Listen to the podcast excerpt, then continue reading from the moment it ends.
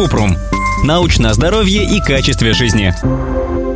Расскажите про термоневроз, когда из-за стресса повышается температура. Кратко. У некоторых людей при стрессе действительно повышается температура тела. Так проявляются психогенная лихорадка, психосоматическое заболевание, которое связано с острым или хроническим стрессом. Однако точный механизм психогенной лихорадки до конца не изучен. Если у человека регулярно поднимается температура без причины, то можно вести журнал, чтобы фиксировать симптомы лихорадки и отследить динамику. Если необъяснимая лихорадка сохраняется несколько недель, нужно обратиться к психиатру и рассказать ему о своих наблюдениях.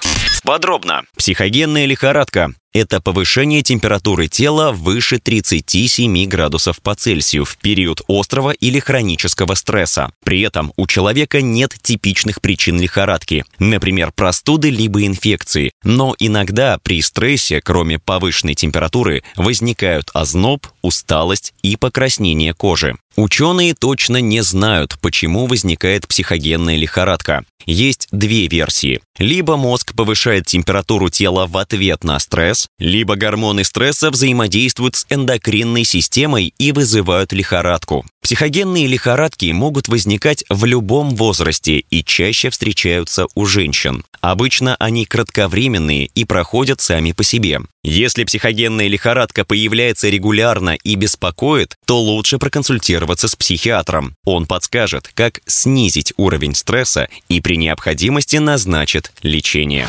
Ссылки на источники в описании подкаста. Подписывайтесь на подкаст Купрум, ставьте звездочки, оставляйте комментарии и заглядывайте на наш сайт kuprum.media. Еще больше проверенной медицины в нашем подкасте без шапки. Врачи и ученые, которым мы доверяем, отвечают на самые каверзные вопросы о здоровье. До встречи!